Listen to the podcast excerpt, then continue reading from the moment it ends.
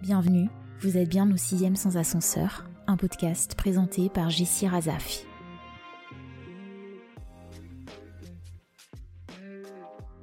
Je ne pouvais pas commencer ce podcast sans inviter la personne qui m'a poussé à vivre pleinement mes passions. Je le désigne souvent comme euh, celui qui m'a donné le coup de pied aux fesses pour sauter le pas, que ça soit dans la pôle ou pour ce petit projet. Tu préfères perdre ton temps et te fatiguer en faisant quelque chose qui ne te plaît pas, te fatiguer mais gagner du temps en faisant ce qui te plaît. Ces mots résonnent encore en moi aujourd'hui. C'est celui qui m'a écouté toutes les semaines à 8 heures du mat, un café à la main et en mitouflé sous la couette, me plaindre de mon travail en entreprise et mes énièmes.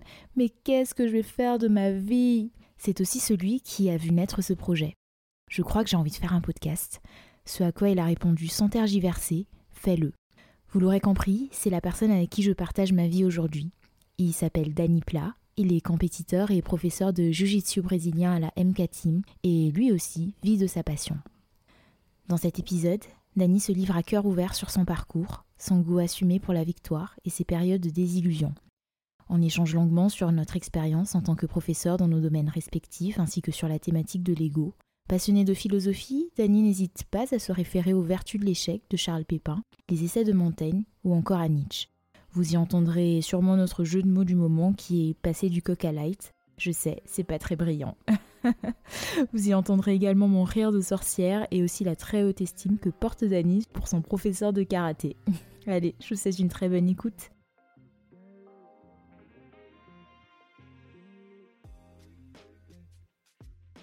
Est-ce que euh, le fait que je te désigne euh, compétiteur et ensuite professeur, ça te convient? Euh, ouais.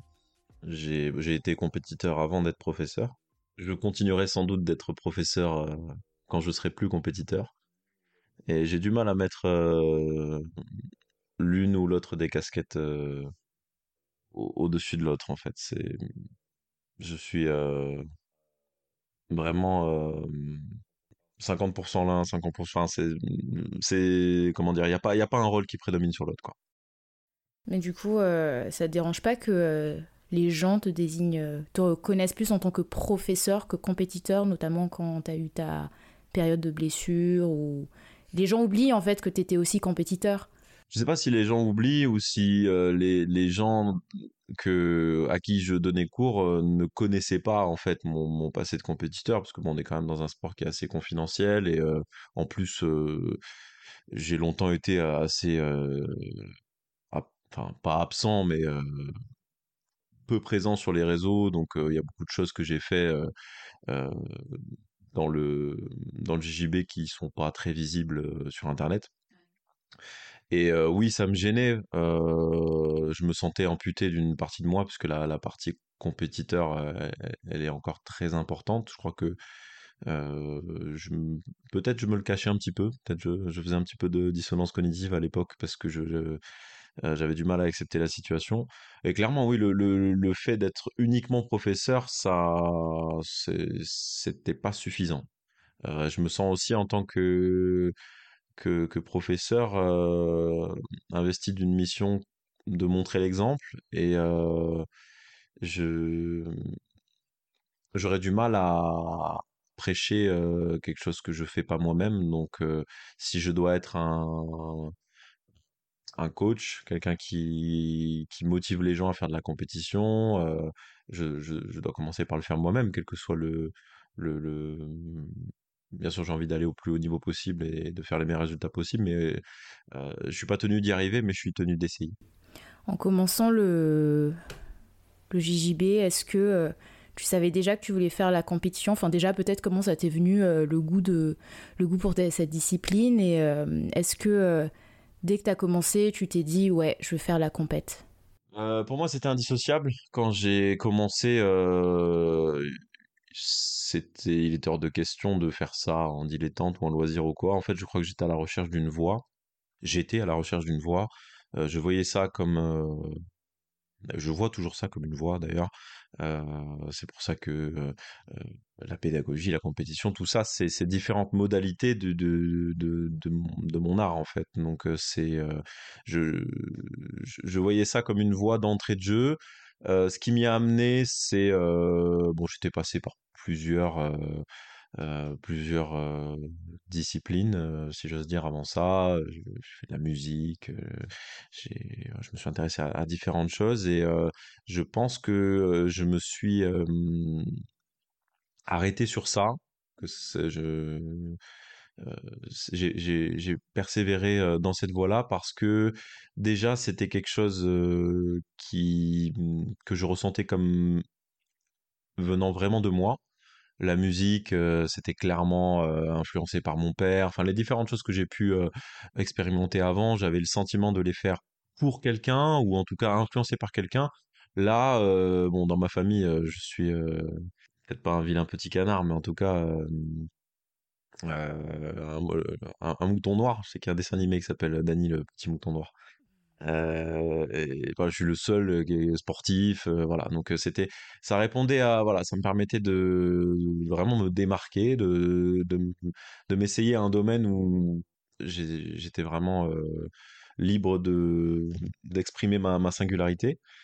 Et, et puis ça faisait aussi, ça me permettait aussi de, de dépasser des peurs que j'avais depuis longtemps. Je pense des peurs qui qu'ont rencontré beaucoup d'hommes dans leur vie, le comment dire la, peur de l'affrontement physique, la peur de la violence, les choses comme ça. Donc le fait de pratiquer un art martial, bon comme comme j'ai déjà entendu dire quelque part, on on continue rarement pour les mêmes raisons qu'on a commencé, mais en tout cas, il y avait à, l'origine un petit peu cette, cette volonté de, de se confronter à cette peur de l'affrontement physique et, et, de la dépasser. Quoi.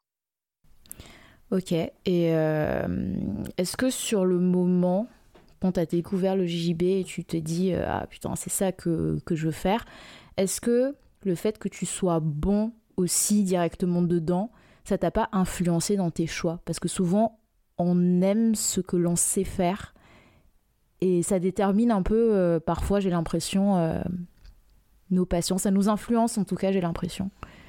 Je sais pas si on aime ce que l'on sait faire ou si on parvient plus rapidement à, être bon dans les choses qu'on aime en fait. Je pense que la première qualité pour être bon dans un domaine, c'est simplement d'être passionné je pense que ça, ça doit vraiment être compliqué d'être très mauvais si tu aimes vraiment profondément quelque chose. Parce que, en tout cas tel que je, le ressens moi, si tu es vraiment passionné par quelque chose, tu vas, tu vas, tu vas, ton esprit va tout le temps être en veille à ça. Tu vas, tous les éléments d'informations qui vont pouvoir t'aider à, devenir meilleur là-dedans et tout, tu, vas, tu vas immédiatement les capter. Euh, tu, vas, voilà, tu vas être en quête perpétuelle d'amélioration et tu vas, tu vas être comme appelé, euh, appelé vers ça. Et, donc, tu vas naturellement euh, être plus enclin à progresser, je pense. En admettant même que, que, je me trompe là-dessus, j'ai pas immédiatement commencé par le, le JJB en tant que tel. Euh, j'avais fait un peu de... Donc quand j'ai pris cette décision de, de, me remettre aux arts martiaux, donc j'avais 20 ans, euh, j'avais eu quelques expériences sportives par le passé, mais j'avais jamais vraiment été assidu avant ça. Et donc j'ai commencé d'abord. Donc en fait c'était c'était une, décision qui allait de pair avec le fait d'arrêter de consommer des, des substances à la, limite de la légalité, mais qui, qui sont qui sont même pas légales du tout. Bon, bref, voilà, j'étais un j'étais un branleur de 20 ans qui passait son temps à fumer des pétards, à manger des kebabs et, et et à pas faire grand chose de ces journées. Donc, il y a un moment donné où j'ai eu un électrochoc et je me suis dit, bon, bah, il faut que tu fasses quelque chose de ta vie, il faut que tu trouves une voie, comme je disais tout à l'heure.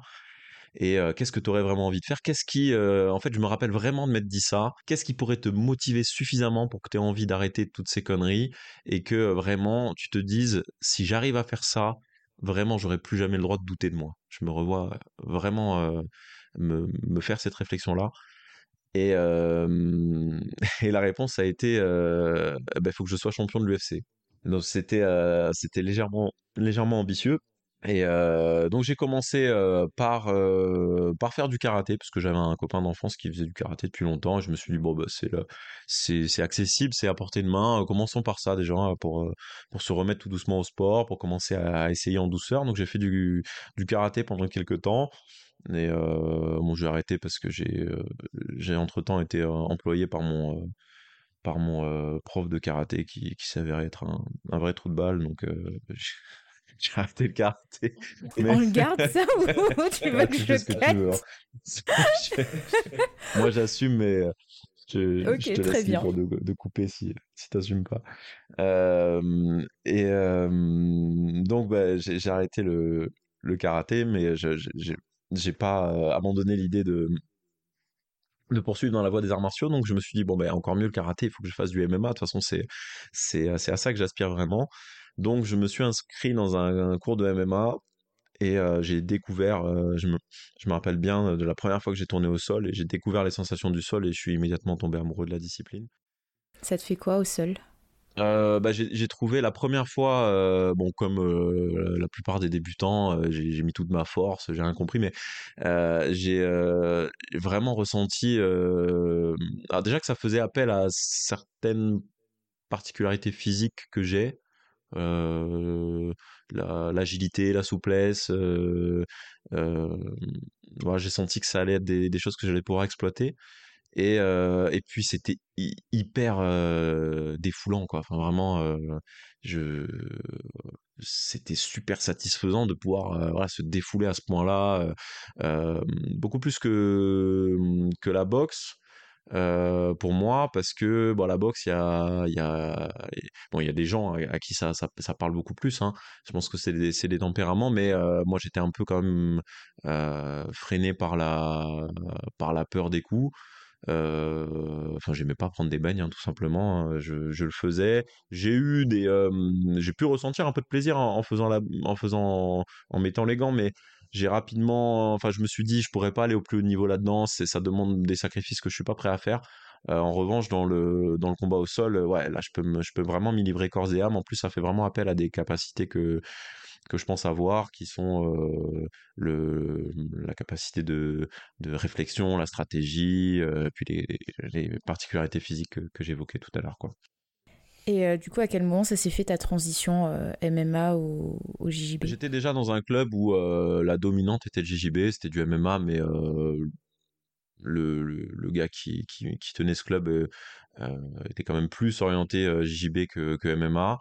Et bah déjà, au cours de, de l'année que j'ai passé dans ce club-là, rapidement, je me suis détourné de, de l'aspect pied-point pour vraiment me focaliser le plus possible sur le, le JJB. Donc il y avait des cours exclusivement de JJB et j'allais à tous ces cours-là. Et même pendant les cours de MMA, je faisais essentiellement du sol. Quoi. Quand, quand il fallait mettre les gants, je, je rechignais un petit peu.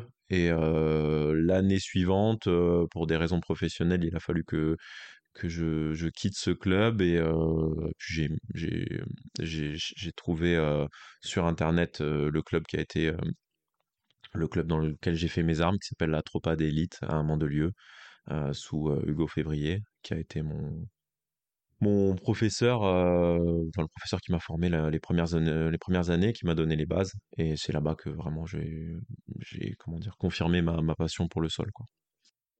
T'as eu des, des périodes, des illusions où euh, tu t'es posé des questions, tu t'es dit est-ce que c'est vraiment ça ce que je veux faire euh, Je sais pas, après une défaite ou après euh, une situation où justement tu t'attendais pas à ce que ça se passe comme ça et là tu t'es un peu remis en question en te, disant ah shit, est-ce que c'est vraiment ma voix ça? Est-ce que j'ai vraiment envie de rester dedans?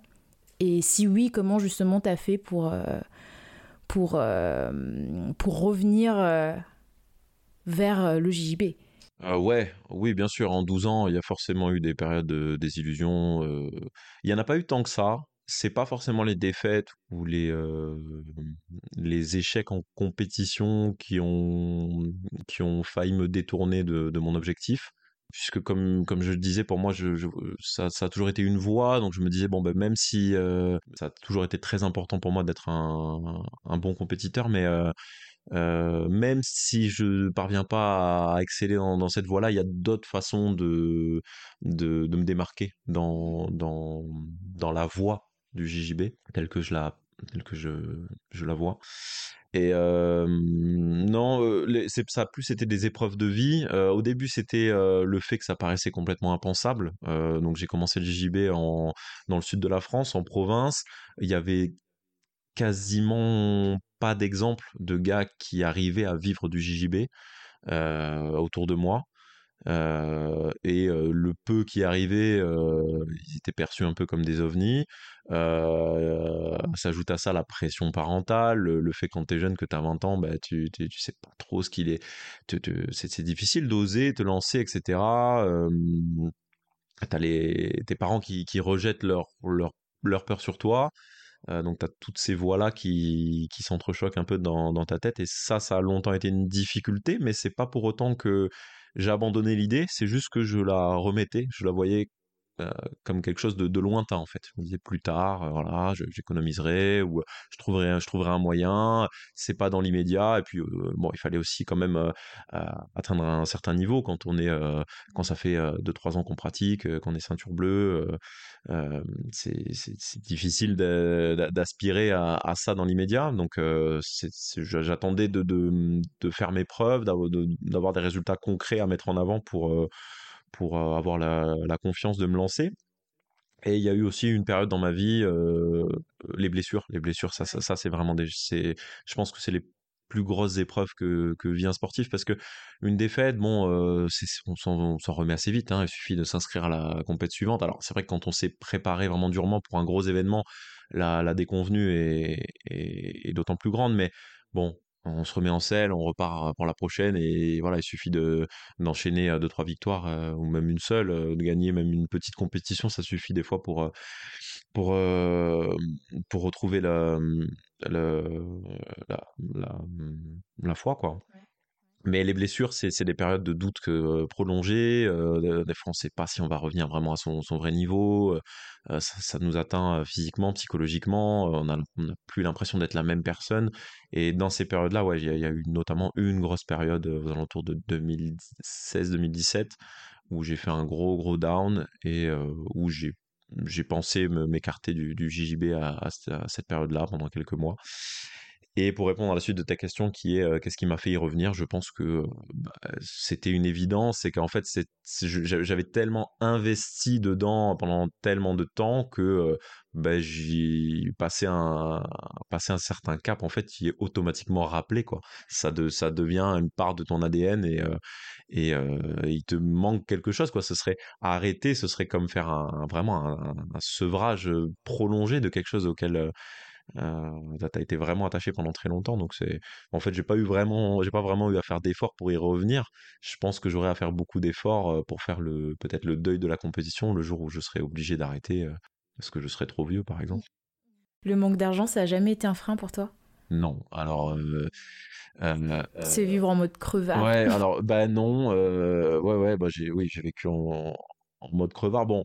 Euh, j'ai dans les premières années, euh, j'avais quand même des anges gardiens qui étaient euh, mes parents, notamment ma, mère, qui, qui qui mon qui mon compte quand je quand je regardais pas aux dépenses parce que je j'investissais tout mon argent dans les compétitions, etc. et tout ça.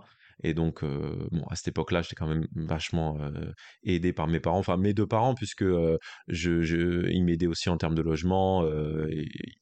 Euh, donc je logeais dans un dans un appartement qu'ils avaient euh, qu'ils avaient euh, acheté grâce aux économies qu'ils ont fait pendant des années, qu'ils avaient acheté pour pouvoir le, louer et, garder un peu d'argent pour leurs vieux jours. Et bon, ils avaient, ils avaient accepté de, me laisser y loger gratuitement pendant, pendant une période. Donc voilà, j'étais, je travaillais, mais voilà, il y a beaucoup de dépenses que j'évitais grâce à eux et ça me permettait de, ça me permettait de mettre cet argent-là dans les compétitions et, et tout ça. Donc j'aurais mauvaise grâce à, dire que j'ai pas reçu beaucoup d'aide euh, financière de leur part au début.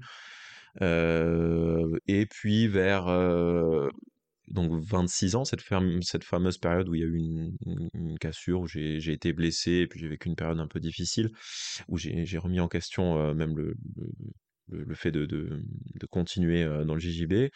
Euh, j'ai déménagé, j'ai changé de région, puis là j'ai recommencé, je, suis reparti de plus belle, de, façon plus indépendante cette fois. Donc là, je bossais, mais je, je, parvenais quand même à, m'entraîner beaucoup, euh, en moyenne deux fois par jour.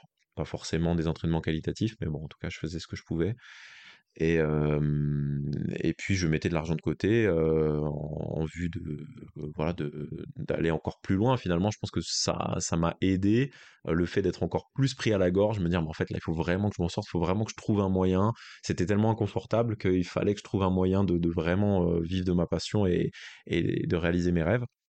Qu'est-ce que tu as fait euh, as travaillé euh, à côté, euh, tu as enchaîné les boulots, tu as fait un prêt Qu'est-ce que Ouais, bah, j'ai enchaîné, enchaîné les, les, petits boulots, tout ce que j'ai trouvé. Donc, bon, le, le, le, comme je dis souvent, le, le GJB, c'est un, réseau, un réseau social grandeur nature, puisque quand tu. encore plus quand tu es, quand, quand es, quand es bon, bah, quand tu arrives dans un club et tout, tu te fais facilement des, facilement des potes et tout ça. Euh, bah, j'ai reçu beaucoup d'aide à chaque fois que je suis arrivé dans un, dans un club de, de JJB. Je me suis facilement fait des potes et euh, c'est devenu comme une famille. Et, j'ai facilement trouvé du boulot, euh, même quand j'avais, quand je suis arrivé avec une main devant, une main derrière. Donc j'ai accepté, ouais, j'ai fait plein de petits boulots. j'ai fait vraiment de tout, hein, puisque mon objectif c'était de, vivre du JJB. Je travaillais dans, dans l'immobilier, dans le bâtiment, dans les jardins. dans cette période-là dont je parlais, où j'habitais dans le, dans le sud-ouest, j'ai j'ai euh, travaillé dans l'agriculture, j'ai fait la cueillette des, des abricots. J'ai puis j'ai via un pote, j'ai eu un plan pour travailler en ostréiculture, donc euh, j'ai j'ai tout fait. J'ai fait de la peinture, du, de la maçonnerie, de, des jardins, j'ai fait bah, de l'immobilier, comme je disais, euh, en location saisonnière, c'était sur Cannes. Et ouais, ostréiculture, agriculture. Euh, j'ai même été prof de français au Japon après par la suite, mais ça, ça, vient plus tard dans l'histoire. Donc ouais, comme je te disais, donc c'est ces petits boulots-là pour pouvoir m'entraîner le plus possible, mettre des sous de côté et euh, partir à l'étranger puisque je j'en étais arrivé j'en étais arrivé à la conclusion que euh, j'avais pas les moyens autour de moi de de réaliser mes ambitions, qui étaient de, de performer au plus haut niveau en compétition. Donc, il fallait que j'aille dans un pays où euh, on avait cette mentalité euh, de professionnel vis-à-vis de mon sport, entouré d'athlètes qui avaient les mêmes ambitions que moi pour y arriver mais est-ce que à cette époque, en France, enfin, tu ressentais pas ça en France ou du moins à Paris? Pourquoi pas juste être passé directement par la case Paris euh, au lieu de l'étranger? Euh, Parce que euh, déjà le, le niveau est plus élevé à l'étranger, même si aujourd'hui les Français, les Européens on monte et, et j'aimerais œuvrer pour pour défendre un petit peu les, couleurs françaises à l'international, aider à, via mes performances personnelles, même si c'est ambitieux, et sinon via mes, mon, mon, travail en tant que prof et coach, aider à ce que la France se hisse le plus haut possible sur la, sur la scène internationale. Des, sur la scène des compétitions internationales euh, à l'époque, euh, bah, quand j'avais à faire euh, ce choix pour mon entraînement personnel, je me suis dit, bah, le plus haut niveau, il est clairement à l'étranger. c'est toujours le cas aujourd'hui. Hein, les États-Unis, le Brésil, c'est les, grandes nations du JJB. On aurait du mal à aligner des, athlètes de leur calibre dans, chaque division. On le voit, hein, les, les podiums sur les plus hautes compétitions, il voilà, c'est essentiellement des Brésiliens, des Américains. Donc euh, voilà, euh, donc je suis parti aux États-Unis, je suis parti à San Diego dans un des plus gros clubs euh, du monde, Atos à San Diego, qui est une des plus grosses équipes qui qui héberge plusieurs champions du monde, chapeauté par André Galvao, qui est, une, qui est une légende de notre sport. Donc j'avais envie de vivre cette expérience-là. Et ensuite, j'ai enchaîné avec le Japon, à peu près un an et demi, un peu moins. Euh, j'ai choisi le Japon parce que pour deux raisons, j'étais attiré par la culture. J'avais envie, il y, a ça aussi, hein, il y a de ça pour qu'on continue de répondre à ta question. Il y a le côté aussi exotisme. Hein, j'avais envie de, vivre cette expérience-là. Paris, c'est quand même moins exotique que Tokyo, donc j'avais j'avais envie de voyager. pourquoi Tokyo? Parce que je savais que les Japonais étaient très techniques, très forts dans mon sport et qu'il y avait beaucoup de poids légers de ce que j'avais pu entendre sur des, des podcasts, voilà, de témoignages de, gens qui, allaient, qui étaient allés s'entraîner là-bas. Euh, les Japonais sont une, bonne nation. Euh, déjà, ils ont une culture martiale qui est, très, euh, très ancrée. et voilà, donc comme je disais, dans les KT légères, ils ont, ils ont quelques noms qui, qui sortent du lot. En plus de ça, c'est des athlètes qui sont. Enfin, je pense qu'il y a moins une culture du dopage que dans d'autres dans, nations. Et ça, c'est un sujet qui me tient à cœur. Et, et puis, il y a aussi le fait que j'étais pas super serein, vu que je partais un peu à l'arrache, sans assurance, sans rien, en mode un peu warrior, en vivant dans des conditions vraiment pas très sécuritaires et confortables. bon, faire ce voyage-là au Brésil, c'était quand même un peu plus risqué. donc voilà, il y avait le côté plus rassurant du Japon qui m'a fait pencher de ce côté-là. Est-ce que euh, quand tu es allé dans ces académies euh, à l'étranger, tu as senti ce, besoin de, prouver ton niveau pour pas être le plus nul? Parce que moi, tu vois, ça me fait quand je vais euh, à des cours de pôle de studio, que ça soit à Paris ou dans d'autres, d'autres endroits, où je me dis, oh là là, il faut pas que je sois la plus nulle du cours. Et est-ce que toi, ça te le fait? Ou ça te l'a fait à cette époque non, parce que je savais que je savais que j'avais un j'avais un bon niveau. Euh, je ne savais pas quel était mon niveau par rapport à ces gens-là, pas forcément. Bon, même si j'avais déjà eu des aperçus en compétition, bon, je savais déjà que euh, je m'étais euh, déjà parfois ramassé, donc je savais qu'il existait des mecs bien plus forts que moi, puis j'en avais aussi la preuve au, au club au quotidien, mais j'avais peu d'exemples de gars de, de, de, mon poids, de mon âge, de mon temps de pratique. Il y en avait hein, qui, qui, étaient plus forts que moi, mais, mais il n'y en avait pas beaucoup. Et, euh, et donc, voilà, je, je, je, quand même, il, y a, il, restait des, des incertitudes, des, des, des inconnus par rapport à, à, à voilà, comment, comment, comment, me situer par rapport à ces gens-là, c'est ça, par rapport à ces, des champions de cette trempe-là. Je n'avais aucun doute vis-à-vis des plus grands champions que, que, j'en étais très loin. Mais je me demandais à quel point. Et bah, j'ai eu des éléments de réponse. C'est ça aussi que je recherchais là-bas parce que j'étais convaincu qu'il y avait quand même une grande composante psychologique.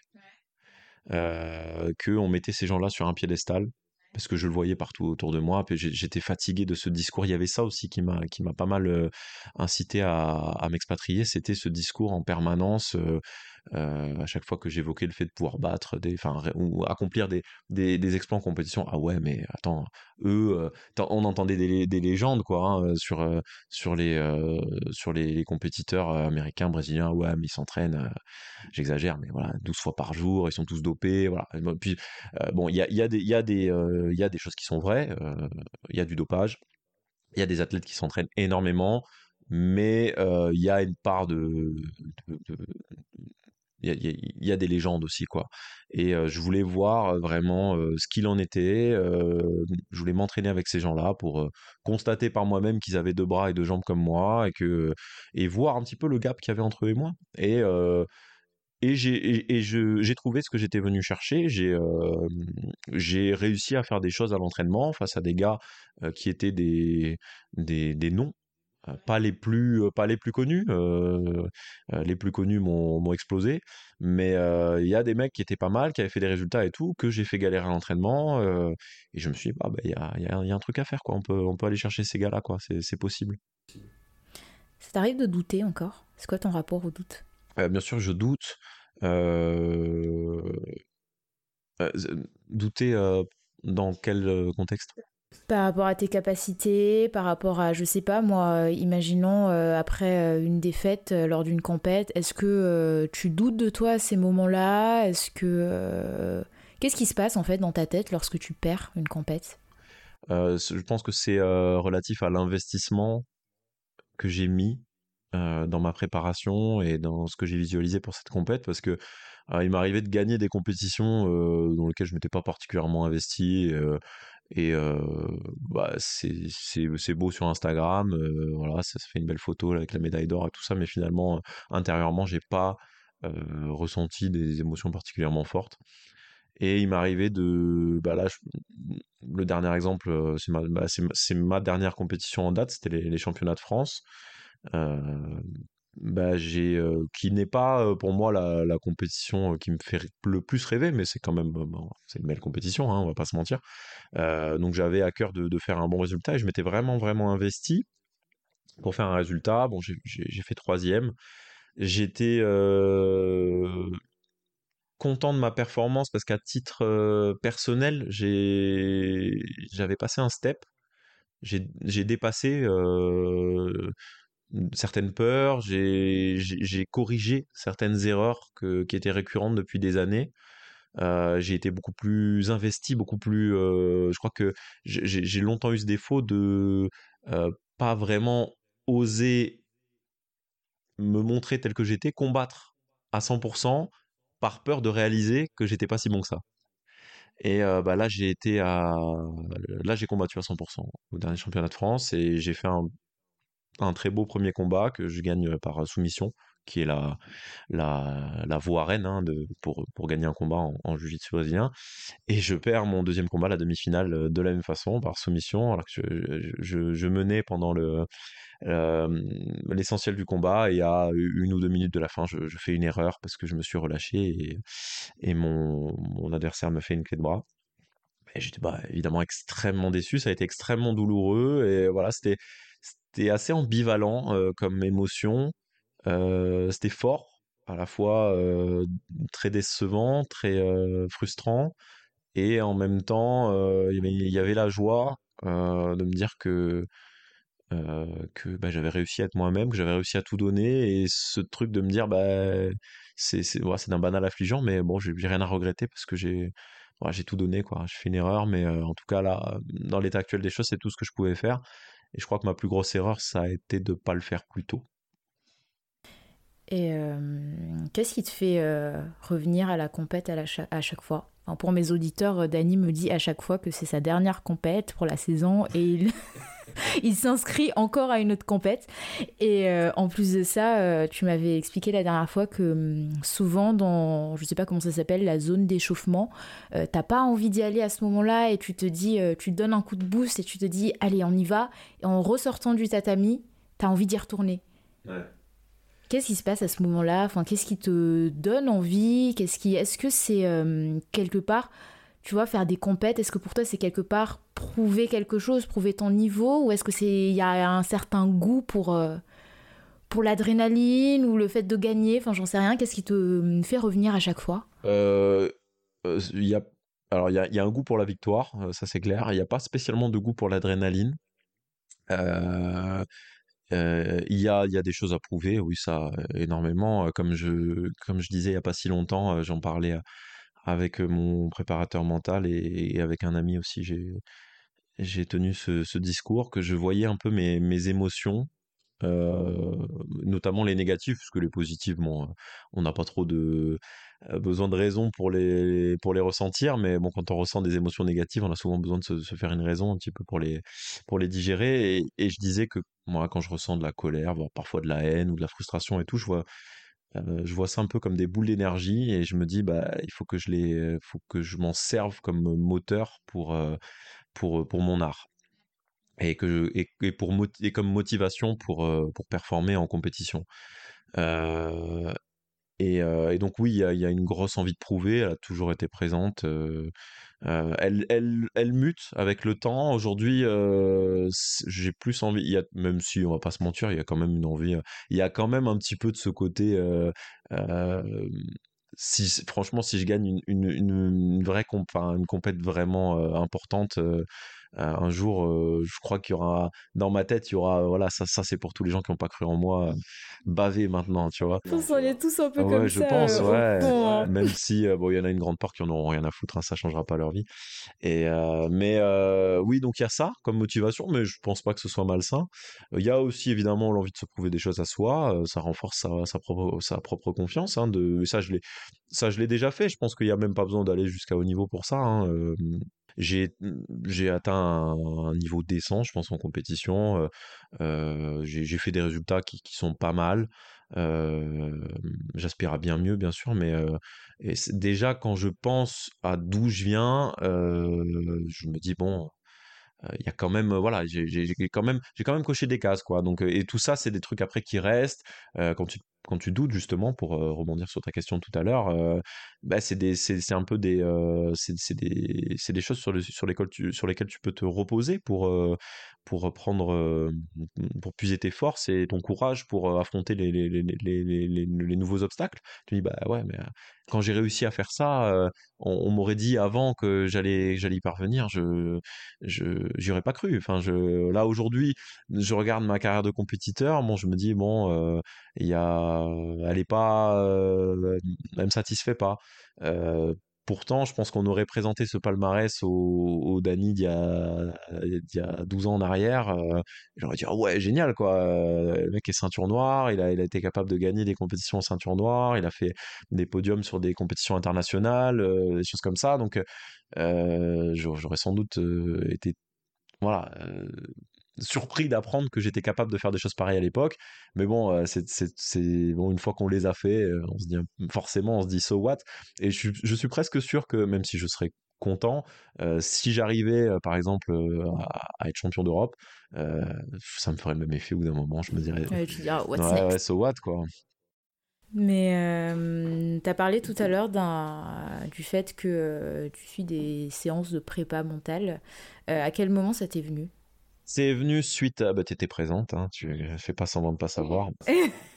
c'est venu suite à. Euh, alors, j'avais déjà fait une expérience de, de la prépa mentale, puisque j'ai la chance euh, dans le, dans le club euh, où je où j'officie en tant que professeur et en tant qu'athlète, la MK Team d'Olivier Michalesco. Je profite pour lui faire. Hello, Pour lui faire une dédicace. Euh, j'ai la chance de bénéficier de, voilà, de la, possibilité d'un accompagnement en préparation mentale.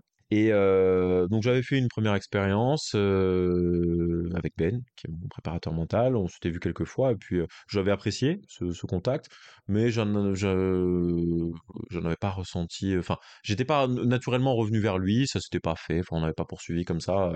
je ne sais plus pour quelle raison, parce que j'avais mille, mille autres choses en tête. Et je, comme je lui ai dit d'ailleurs récemment ah Ben, je comme j'ai, je pense une capacité, assez grande à, mmh, à l'introspection, je voyais pas vraiment, je pensais pas en avoir besoin. Je voyais pas vraiment en quoi ça pourrait m'être utile et donc pour, répondre à ta question, comment j'en suis venu à à remettre ça en question et à revenir sur mes, sur sur ma décision.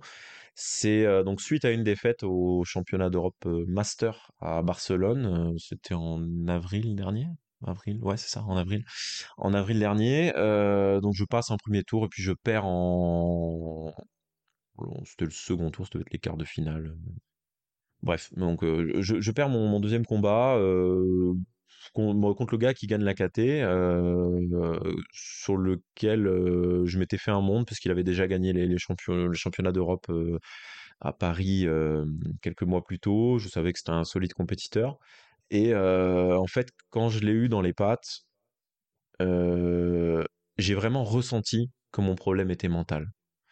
je subissais le combat. En même temps que j'étais en train de perdre, je, sentais en fait que je cherchais même pas à gagner dans mon combat.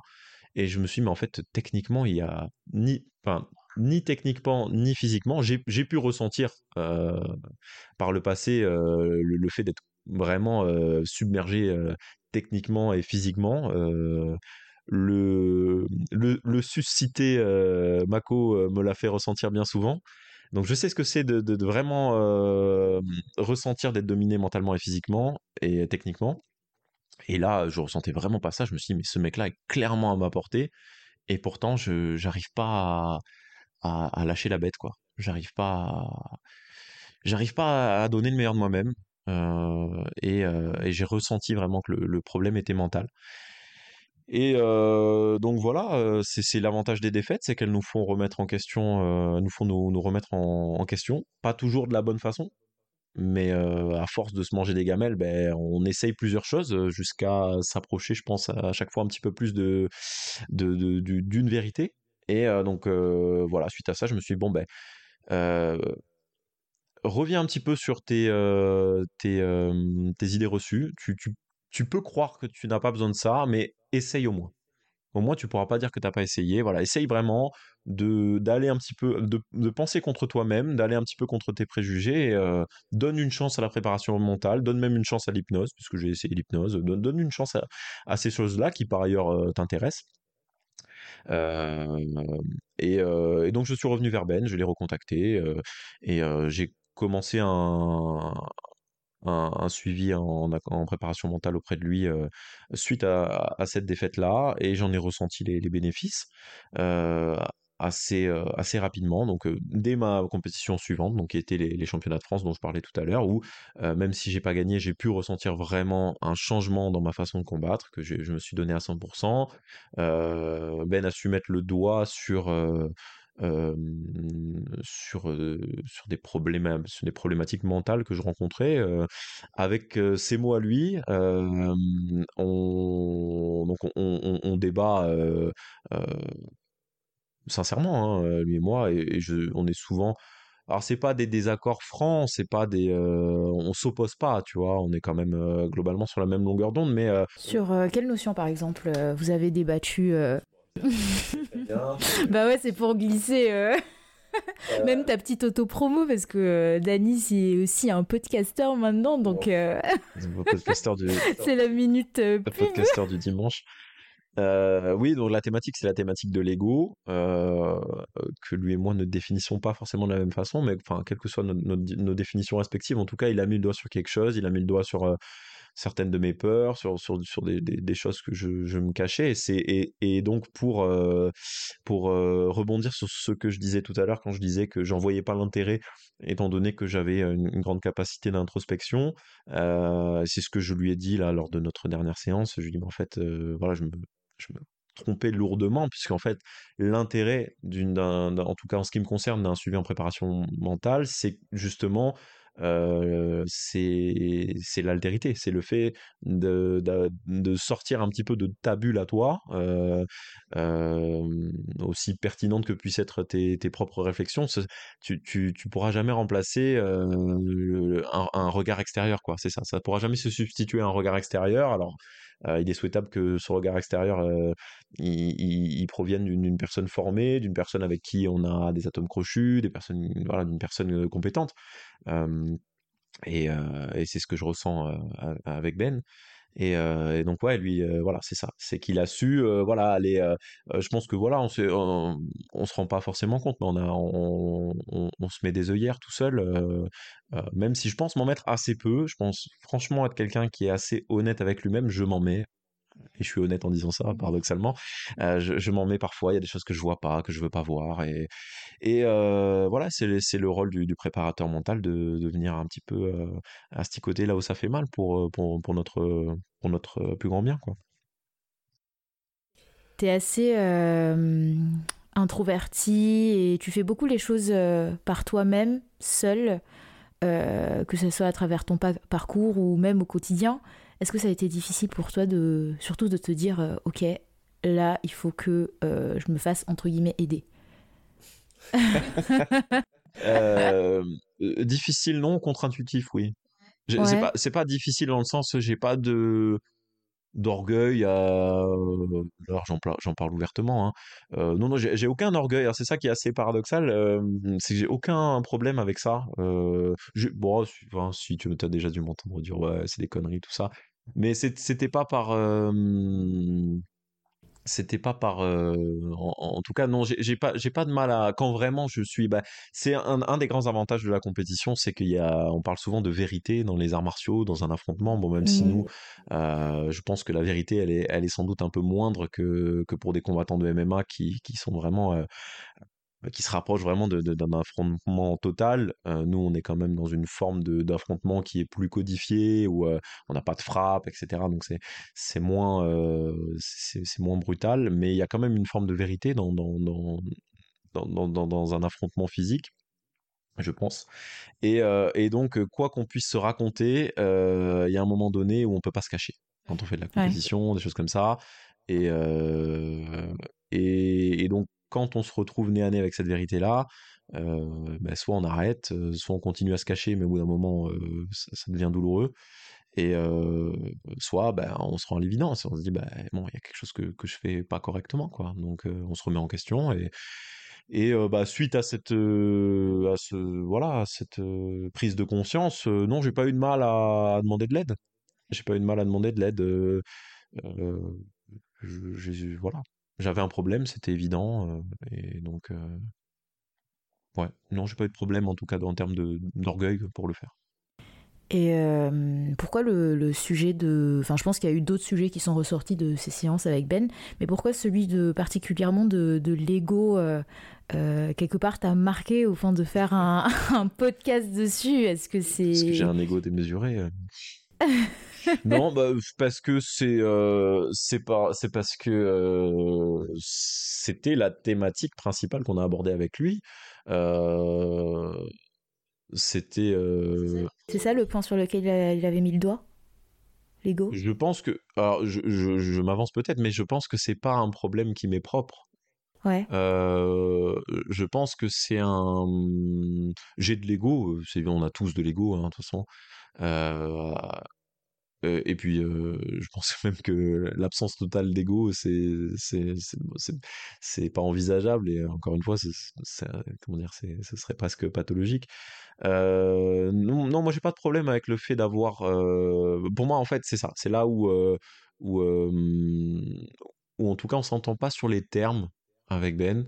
Mais en tout cas, ça m'a pas empêché d'écouter ses conseils, de les suivre et, et, et, avec avec succès. Enfin, je, euh, je comment dire, je remets pas en cause l'aide qu'il a pu m'apporter. Euh, euh, pour moi, le problème n'est pas tant l'ego, enfin n'est pas tant le fait d'avoir de l'ego que le fait de se mentir, en fait. Et l'ego peut nous amener à nous à nous mentir à nous-mêmes. du coup, c'est quoi ta définition de, de l'ego? Bah, moi, ma définition de l'ego, en fait, elle est, elle est un petit peu, euh, elle est un petit peu euh, détachée de toute euh, considération morale, en fait. C'est que moi, pour moi, l'ego, c'est ni bien ni mal. On a un ego. l'ego, c'est simplement, en fait, je, je découpe dans le monde ce qui, ce qui fait partie de moi, ce qui n'en fait pas partie. L'ego, c'est je, c'est moi. Je considère que ça, ça, c'est moi. Ça, ça m'appartient. C'est ce que je j'englobe dans, dans, dans le mot moi, dans la notion de moi. Et ça, ça n'est pas moi. Donc c'est ça reste assez flou, ça reste assez subjectif, mais c'est c'est voilà, c'est je dans, dans, le, dans le podcast que tu as évoqué, je définis un peu le Lego comme un territoire. Voilà, ça ça c'est moi, ça ça fait partie de moi, ça ça n'en fait pas partie. C'est un moteur, l'ego euh, Dans ma définition de l'ego, puisque là, je, si on s'en tient à ma définition de l'ego, euh, ah, c'est super difficile de, répondre à ça. Euh, l'amour propre, l'amour propre est un, est un moteur, ouais. Ouais, l'amour propre, l'envie ouais, l'envie de. Mais est-ce que c'est tellement de l'ego Oui, enfin, c'est pour ça que tu vois, moi j'étais en train de te donner ma définition de l'ego comme quelque chose d'un peu amoral, quelque chose. Et je préfère les termes d'amour propre, de d'envie de, reconnaissance, d'envie d'être aimé, toutes, toutes ces toutes ces banalités quoi. et tout ça, bien sûr, c'est des moteurs évidemment. Et justement, est-ce que euh, hum, à tes débuts, tu as, ressenti euh, l'envie d'être aimé par tes élèves? Enfin, moi, je, je sais que quand j'ai commencé à enseigner la pôle, euh, je voulais absolument que tous mes élèves m'aiment, que, que je sois appréciée auprès de, de chacune d'entre elles. Et aujourd'hui, un peu enfin c'est pas que je m'en fiche mais c'est un peu moins important. Tant que je fais un bon cours moi ça me va mais du coup toi comment tu comment as vécu avec ça?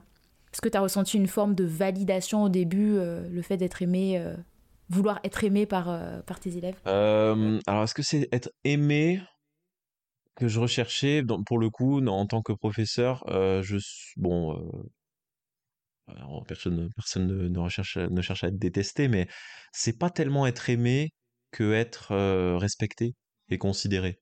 En fait, en fait c'est assez difficile parce que j'ai oublié J'oublie assez vite et c'est possible, et j'en ai un peu honte d'ailleurs, si, si c'est le cas.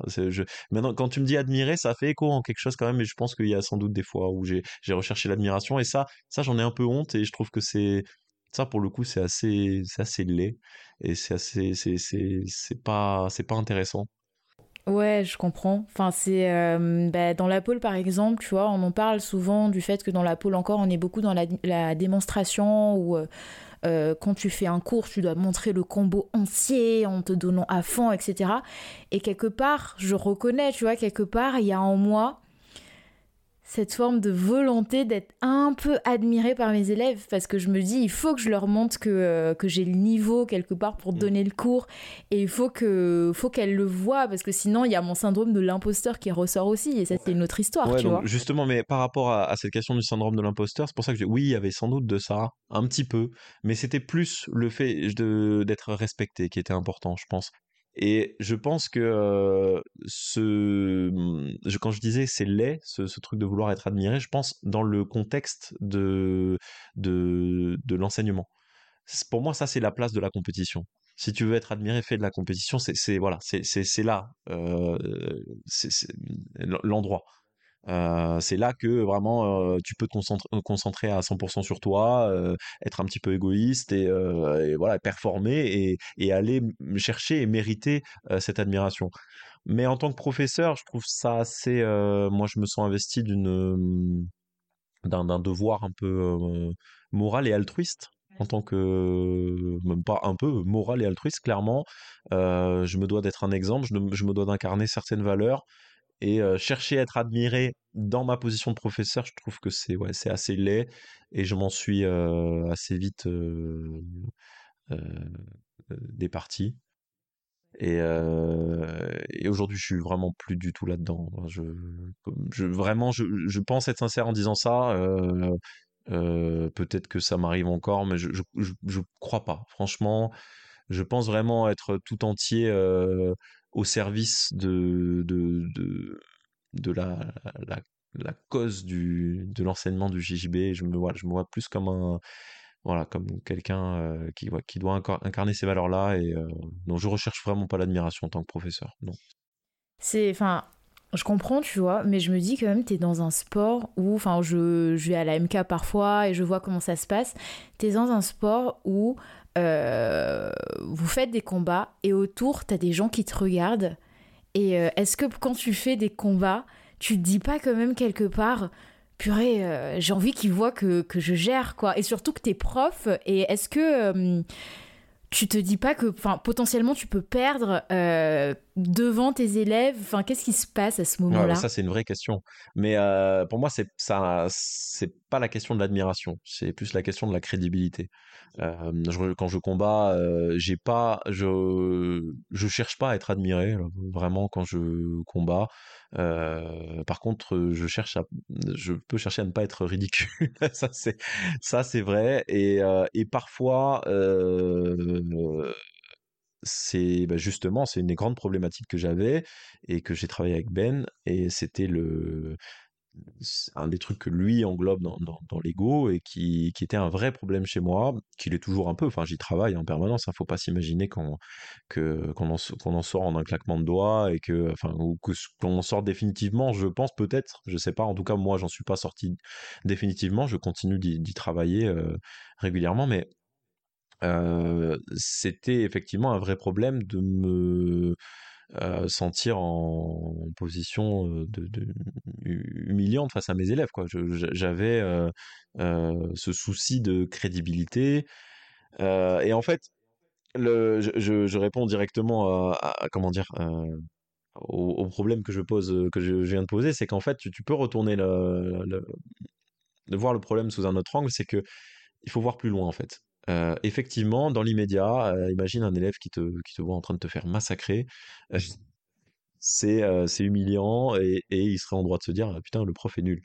Sauf que bon, s'il te suit sur du long terme, les, les gens sont pas dupes non plus d'ailleurs, et qui te voient jamais en position de difficulté, bon, s'il te voit jamais en position de difficulté parce que tu défonces vraiment 100% des gens à la salle, bon, là, il n'y a rien à dire. Mais si c'est parce que, bah, bizarrement, tu combats jamais avec un tel ou on te voit jamais trop, voilà, tu, tu donnes l'impression de sélectionner un peu tes partenaires, que tu peux faire pour d'autres raisons, hein, de poids, de blessures, de choses comme ça. Hein. Euh, ben, bon, à un moment donné, il y a, déjà des gens qui vont pas être dupes, et puis toi-même, de toute façon, tu te mens, et, euh, tu n'incarnes pas euh, des valeurs qui sont pour moi fondamentales dans le, l'enseignement et la pratique du JB qui sont bah, en fait le, fait de, de, se le dépassement de soi, euh, le, le, fait de, de, se confronter à la difficulté et donc euh, quelque part euh, et c'est ce c'est le discours que, que, tient Ben et ce sur quoi il m'a il, m'a aidé c'est que lui lui il utilise la notion d'honneur pour, pour définir ça c'est que il y a un honneur à perdre avec la manière il y a un honneur à, à, mmh, à, aller chercher la difficulté à l'entraînement, quitte à se retrouver dans des, des positions humiliantes. Et, et je pense que ce soit à l'entraînement, devant ses élèves, en compétition, même si évidemment le, le, contexte, et je ressens évidemment quand je suis à l'entraînement des fois qu'il y a des yeux braqués sur moi, c'est difficile de faire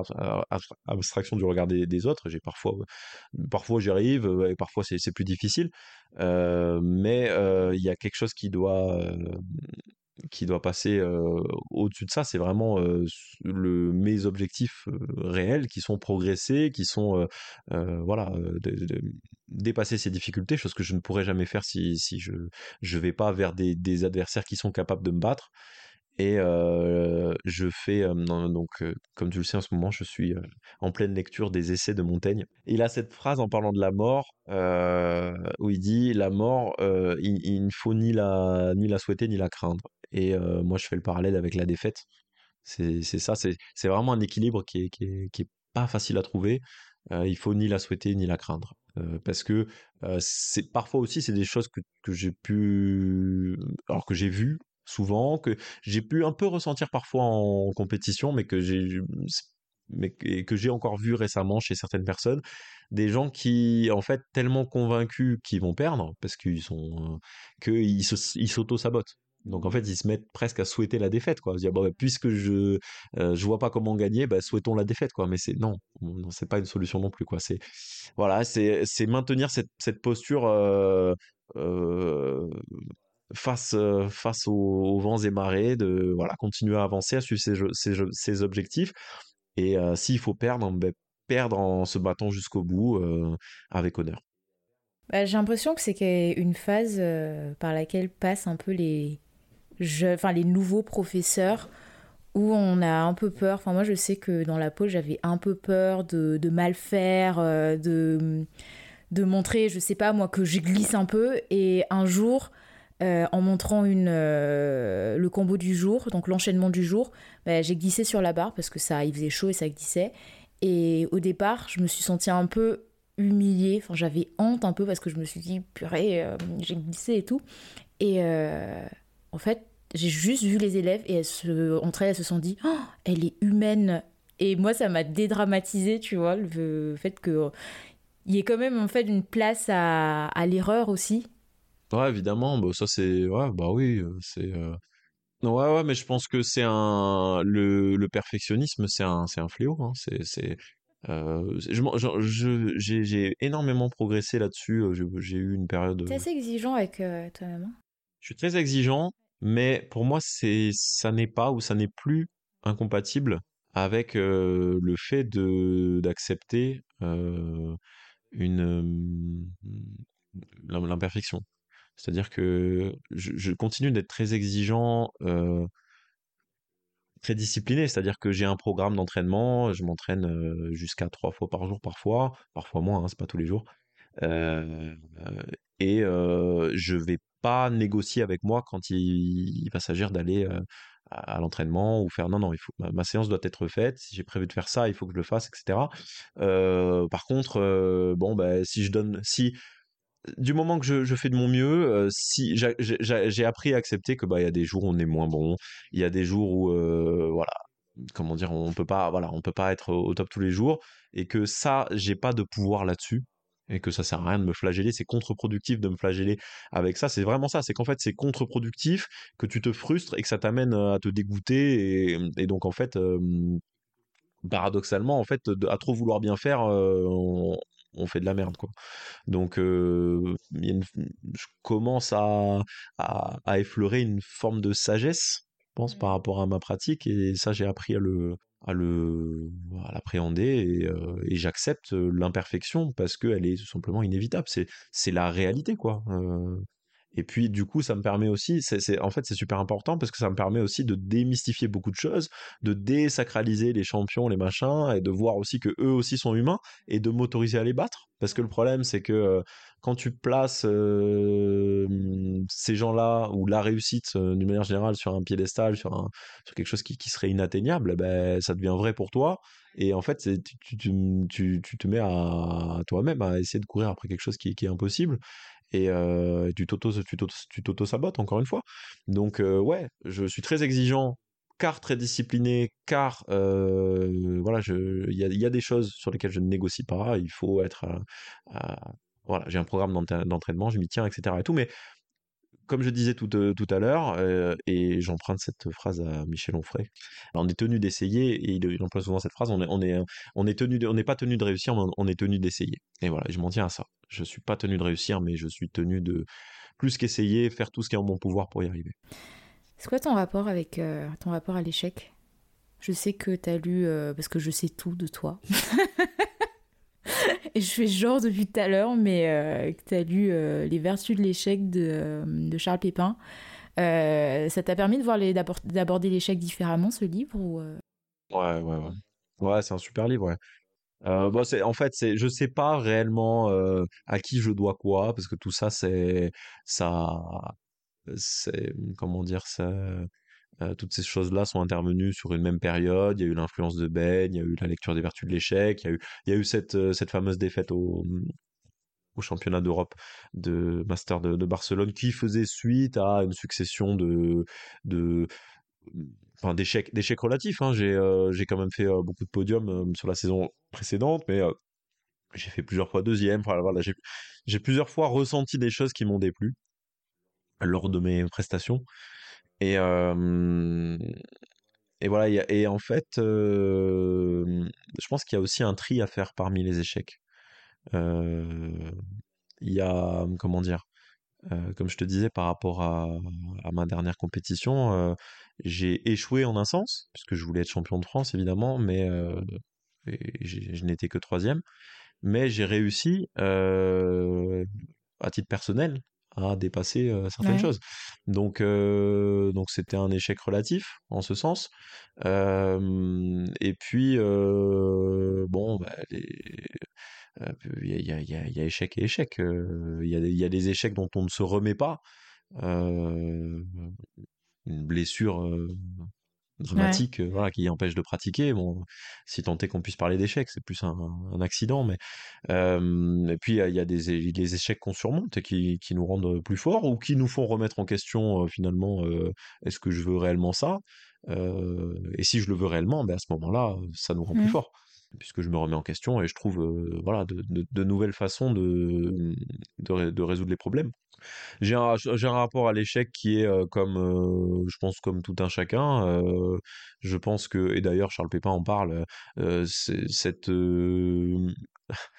euh, cette, euh, je sais pas comment appeler ça, euh, c'est même pas une philosophie, mais cette, euh, cette posture qui, qui, qui tendrait à, face à un échec, à faire comme, comme si c'était, comme si c'était pas grave, c'était génial. Ah, mais c'est, c'est, mais quelle merveilleuse occasion de me remettre en question et, et de voir les choses sous un nouvel angle. Non, c'est pas ça. L'échec, ça fait mal. L'échec, c'est. Dur sur le moment. Bien sûr, c'est douloureux on le on est tenté de le fuir et, euh, encore une fois comme l'échec bah voilà ni le ni le craindre ni le ni le souhaiter euh, voilà le l'accepter. L'accepter euh, faire ce qui est en, son pouvoir pour réussir tout en voilà en acceptant qu'on peut échouer et si on échoue bah, prendre les, les, les dispositions qui s'imposent quoi. Donc une posture finalement assez stoïque T'as directement été mis dans le bain quand t'as as enseigné ou euh, t'as eu une formation euh? Euh, pas vraiment. Euh, bon, j'avais eu des expériences bénévoles à droite à gauche. Euh, je me suis, je pense que je me suis longtemps imaginé le faire, que ça m'a beaucoup préparé à ça, parce que j'ai commencé à enseigner, euh, j'avais quasiment, j'ai 12 ans de pratique aujourd'hui, euh, donc j'avais quasiment 10, 10 ans quand j'ai commencé à enseigner déjà de pratique, donc bon, j'avais déjà un solide bagage en tout cas en tant que pratiquant. Je m'étais souvent imaginé, puisque j'avais vocation à, à le faire. C'était mon projet, monter mon académie, etc. Donc j'avais eu bien le temps de d'y penser, même si. Imaginer dans ta tête, donner des cours. Allez les gars. Non, mais je, je, mmh, ouais, donc c'était pas aussi, euh, comment dire, c'était pas aussi formel, mais je régulièrement je m'imaginais comment transmettre mon savoir, comment je ferais pour expliquer une technique. Puis j'avais déjà eu l'occasion de le faire ponctuellement dans, dans, les différents clubs que j'ai que j'ai fréquenté. Donc, j'avais déjà une petite expérience. Bon, j'étais pas préparé à ça. ouais, genre une expérience sur le terrain. Ouais, forcément. Enfin, j'étais pas préparé à certaines choses. Je pense que je m'en suis pas trop mal sorti pour un début, mais j'ai fait des erreurs. quantité d'erreurs. au début, bah, j'étais, j'ai pas vraiment été formé en tant que tel, puisque j'ai un diplôme qui m'a donné accès à la carte professionnelle Autrement, je n'en parlerai pas sur ce podcast parce que c'est illégal. Euh, mais euh, le diplôme que j'ai passé, c'est un diplôme euh, assez général qui n'a pas grand-chose à voir avec ma discipline, qui m'a apporté des choses quand même, qui est, voilà, qui m'a donné certaines notions de sécurité, d'encadrement, voilà, des choses assez générales qui, qui sont utiles, qui m'ont servi, mais qui m'ont certainement pas préparé. Je pense que de toute façon, il n'y a aucun diplôme qui prépare réellement à ce que c'est qu'être prof, qu'on apprend en grande partie sur le terrain et, par expérience, euh, par expérience du terrain. Que euh, avoir un diplôme euh, quelque part, ça te défait un peu du syndrome de l'imposteur. Enfin, sans défait du syndrome de l'imposteur. Ouais, j'ai plus du tout le syndrome de l'imposteur. Ouais, vraiment. Non, non, je. Vous savez, c'est mon quotidien. Non, mais on, s'en défait par un certain détachement en fait. On par, je pense que en fait c'est l'envie de l'envie ou est-ce que c'est une envie ou le sentiment qu'on qu'on doit? Moi, je ouais, je, je l'ai plus ressenti comme une responsabilité, c'est ça, une responsabilité immense et le devoir de tout contrôler, plus que l'envie. Et, et puis, j'ai simplement accepté qu'en fait, il y a tout un tas de choses qui étaient hors de mon contrôle et, et je, je me suis vachement relâché par rapport à ça. Je me en fait, je suis pas responsable de tout ça. Et au contraire, plus je vais me sentir responsable et plus je vais essayer d'englober de choses, moins je vais être bon sur les sur les dans ce que je vais faire parce que je peux pas être bon partout. Mmh. Donc non, je me suis vraiment libéré de ça. Je, je bon, c'est difficile à dire en tant que que français parce qu'on a un problème un peu avec ça et tout, mais je pense être un bon professeur. Pas pour tout le monde, Mmh. Euh, forcément, on peut pas plaire à tout le monde et, et on n'a pas une pédagogie qui est adaptée à tous les profils. Et justement, euh, c'est ça aussi qui me permet de dire aujourd'hui que je suis un bon professeur, c'est parce que je me sens pas responsable du fait que certains ne sont pas réceptifs à ma pédagogie. Euh, bon, si c'était une, si c'était une majorité, bon bah là, bon, il faut se remettre en question, mais euh, on peut pas plaire à tout le monde, voilà. Et, j'ai vu les effets de mon enseignement, j'ai un certain recul maintenant, euh, j'ai de l'expérience, j'ai vu des choses qui fonctionnaient, des choses qui fonctionnaient pas, et j'ai pas de mal à dire que ça parce qu'il y a une qui finalement euh, euh, ne me revient pas tant dans les bonnes choses que je fais que dans les mauvaises. C'est-à-dire que bah, déjà quand je quand je fais des erreurs, bah, on ne peut pas savoir, hein, on, est obligé, de faire des erreurs pour avancer, on ne peut pas tout savoir. Et quand je fais des bonnes choses, ben, j'ai pas non plus. Euh, je sais qu'il y a, de moi là-dedans, mais il y a aussi de, de, l'élève. Si on prend un cas particulier, euh, il y a pas si longtemps, on m'a fait la réflexion. Euh, ah ouais, tes, tes gars ou tes machins, tes élèves. et j'ai pas ce sentiment de possession vis-à-vis de mes élèves. Je, vraiment, je suis vraiment très je suis un libertin en matière en, matière, d'élèves, attention. en matière d'enseignement, j'ai ouais, c'est vraiment la liberté, c'est super important. Euh, c'est vraiment, je voilà, moi je suis là pour t'offrir tout ce que je peux. C'est ça, c'est en ça que je je, je, je, peux me permettre de dire que je suis un bon professeur, c'est que je je m'y emploie corps et âme. Je, donne vraiment le meilleur de moi-même. Et, euh, et, je suis toujours prêt à me remettre en question, toujours prêt à écouter euh, les, critiques qu'on pourrait me faire. Et, euh, et comment dire Et si quelqu'un n'adhère pas à mon, mon enseignement, je le prends pas personnellement. Ouais. Mais c'est juste que j'ai l'impression, tu vois, que le syndrome de l'imposteur, c'est aussi lié à une certaine confiance en soi, dans le sens où quand je faisais des études de droit, tu vois, j'avais tous les diplômes qu'il fallait, j'avais plus, je m'en sortais plutôt bien.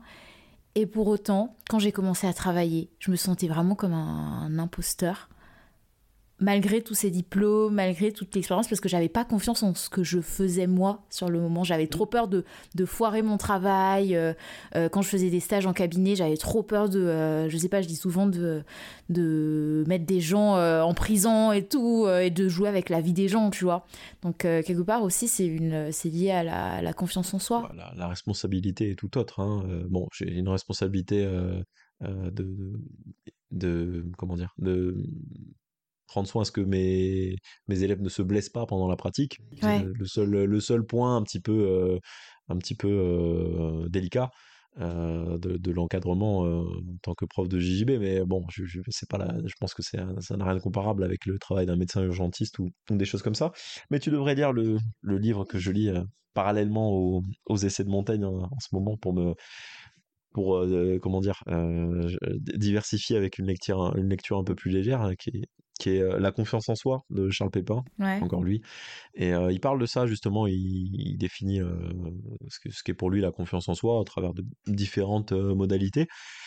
Et ben, ça passe, la confiance en soi, c'est c'est alors si je de mémoire c'est aussi la confiance en, la vie c'est aussi la confiance en mmh. l'autre c'est pas que la confiance en soi c'est pour ça que finalement on peut on peut être confiant en heureusement euh, en, eh, avoir confiance en soi, ça ne veut pas dire être euh, narcissique, égocentrique ou euh, souvent bien au contraire. On cherche à combler un manque de confiance par ça. Et, et, donc en fait, on a confiance en soi quand on a. C'est pour ça que je je me sens pas arrogant quand je dis je suis un bon professeur parce que c'est plus grand que moi en fait. Que c'est il n'y a pas que moi là-dedans. Je, euh, ce serait comme de dire j'obéis bien aux règles qui permettent d'être un bon professeur, tu vois. Et euh, ouais, donc dans la confiance en soi, il y a la confiance en la vie, la confiance en, l'autre, comme je disais, euh, parce que forcément, pour pour avoir le, la conviction que tu vas faire du bon travail en tant que professeur, bah, tu es obligé de, de faire preuve d'une certaine forme de lâcher prise et de savoir que ça va être bien reçu par ton auditoire, que ça va se faire pour des raisons qui échappent un peu à ton entendement parfois. Et, voilà, la confiance, elle est, la confiance en soi ne réside pas qu'en toi en fait. Vous entendez hein, des paroles sages à chaque fois. comment tu vis ton, ton sport aujourd'hui, ta discipline? Tu as, commencé à évoquer que tu c'est devenu un art? Mmh. Ouais, bah, ça je le ressens, mais ça, ça, c'est un peu euh, connexe avec euh, ce que je disais par rapport à, à, la, confiance en soi, euh, enfin en tout cas la façon dont le traite Charles Pépin.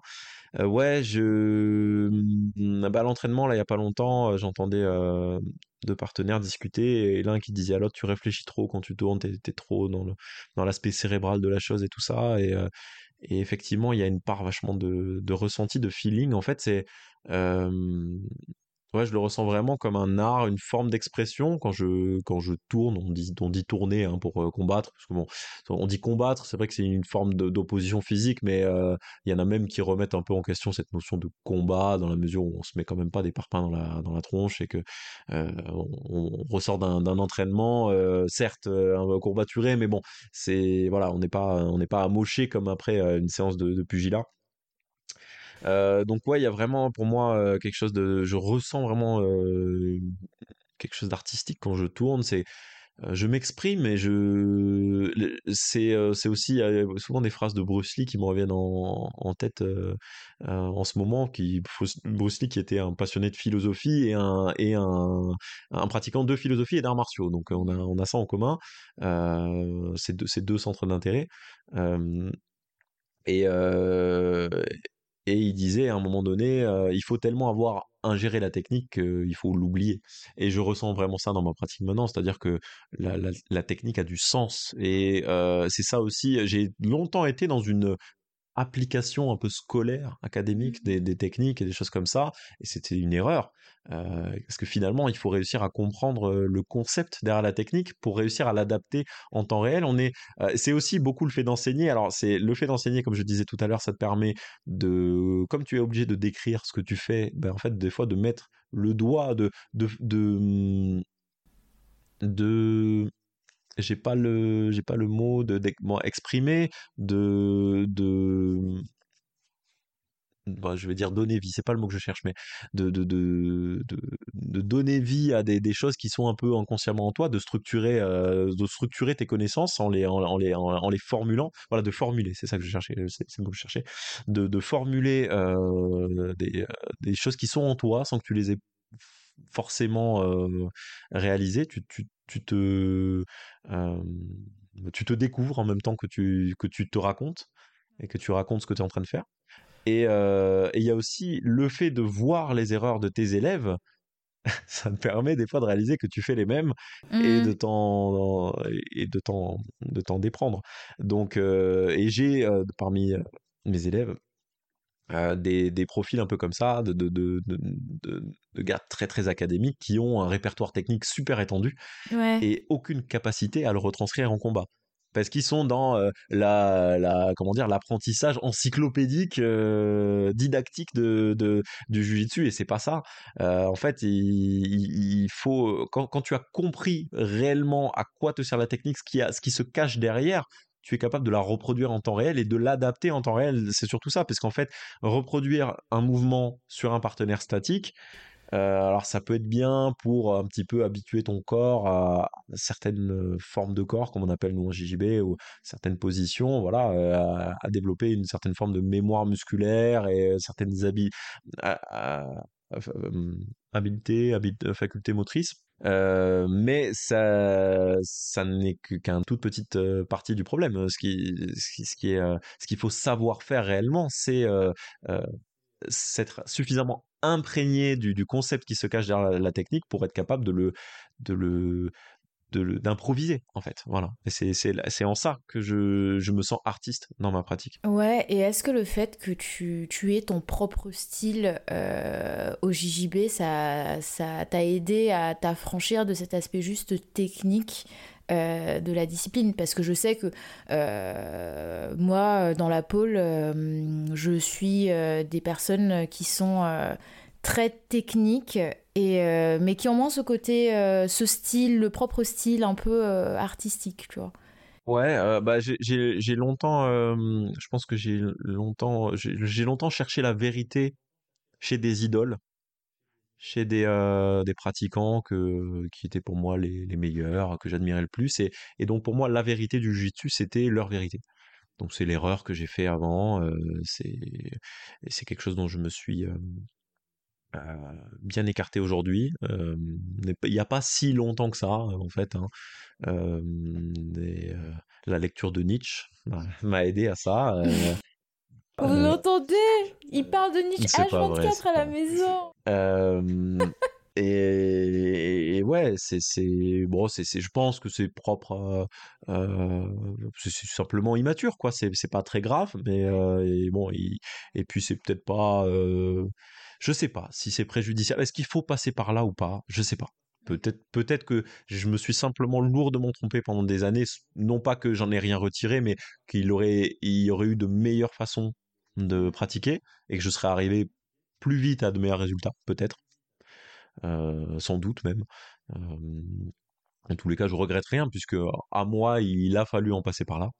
Euh, en tous les cas, aujourd'hui, j'ai réalisé que ce serait une erreur de continuer de persévérer, dans cette voie-là et que la vérité d'un tel n'est que n'est autre que la vérité d'un tel et que ce qui marche pour lui, même si ça peut paraître un peu bête de dire ça, mais n'est valable complètement que pour lui et que il fallait voilà et que je, voilà, je suis ceinture noire aujourd'hui, professeur. il s'agit de trouver ma, ma voie, ma vérité et donc j'ai un style qui est quand même très influencé par donc beaucoup de ces pratiquants que j'ai admirés par le passé. Il ne s'agit pas non plus de renier mes, mes origines, mais je de plus en plus, je ne serait-ce que en, ayant simplement arrêté de me dire il faut que ce mouvement-là ait été validé par un tel pour qu'il ait il légitimité et et, et, et, et, on en revient au thème de la confiance en, en, soi. Je me fais maintenant suffisamment confiance et je fais confiance à mon expérience qui, est, qui, me permet de dire bah, si tel mouvement, je le ressens, quand je le quand je l'utilise il, fonctionne bah j'ai pas besoin de plus. C'est ça, doit être ma seule ma seule vérité. Tant que tant que je l'utilise et qu'il fonctionne bah, je, le considère comme valable. Et puis si un jour il fonctionne plus, bah, je le remettrai en question. D'ailleurs, c'est ce qui se passe de toute façon quand on utilise les, techniques de quelqu'un d'autre, puisque à chaque mouvement a sa réponse. On est dans un sport d'opposition, donc euh, à partir du moment où, où, où l'adversaire a, compris euh, le problème que tu lui poses, il va être à, même de le, de le dénouer et, donc il va falloir que tu, tu échafaudes une nouvelle stratégie. Donc euh, euh, c'est quand même vachement plus intéressant de, de, trouver tes propres réponses aux problèmes. Euh, bien sûr, sans, sans rejeter des, influences extérieures. On se nourrit toujours des influences extérieures, mais sans chercher à s'y rapporter de, de, façon formelle. Quoi. Je vais passer un peu du... Coca Light prévenu, il y a tellement de mauvaises blagues sur ce podcast. Euh, tu m'as toujours encouragé à faire ce qui me plaît de la manière dont je le souhaite. Est-ce que toi, c'est quelque chose que tu t'autorises à faire? Oh, Absolument, mais j'ai pas, j'ai aucun mérite à ça. C'est mes parents qui m'ont, qui m'ont élevé dans ce sens-là. Donc j'ai eu cette grande chance, euh, voilà, de il y a, y, y a une sorte de dicton comme ça, grosso modo, qui revient à dire fais ce que tu aimes et tu n'auras pas à travailler un seul jour de ta vie. Je sais plus trop ce que c'est, mmh. mais un, truc dans, dans ce goût-là. Et bah, c'est vraiment le, les préceptes dans lesquels j'ai été élevé par mes parents. C'est ancré en moi. J'ai jamais eu d'effort à faire pour ça en tout cas pour m'en convaincre, pour le pour le pour le réaliser, pour le concrétiser, oui, forcément, c'est plus facile à, à, dire qu'à faire, mais en tout cas, j'ai ouais, pas grand mérite à penser ça puisque c'est j'y ai été aidé, j'ai été élevé en ce sens-là. Bah écoute, merci. Merci à toi, Jessie. Je vais couper avant, je pense. On est bon. Merci beaucoup d'avoir écouté cet épisode. J'espère qu'il vous a plu. Euh, ça m'étonne un peu que vous soyez arrivé jusqu'au bout parce qu'il est assez long, je sais. Mais en tout cas, merci d'avoir euh, pris la peine de un bout ou d'être même arrivé jusque-là. Hein. Vous pouvez retrouver Dany sur euh, Instagram, BJJ, où il partage régulièrement des infos, notamment concernant ses cours particuliers. Allez, je vous dis à dans quelques semaines pour le prochain épisode. Ok, où est-ce que j'appuie là? Pour pas merder.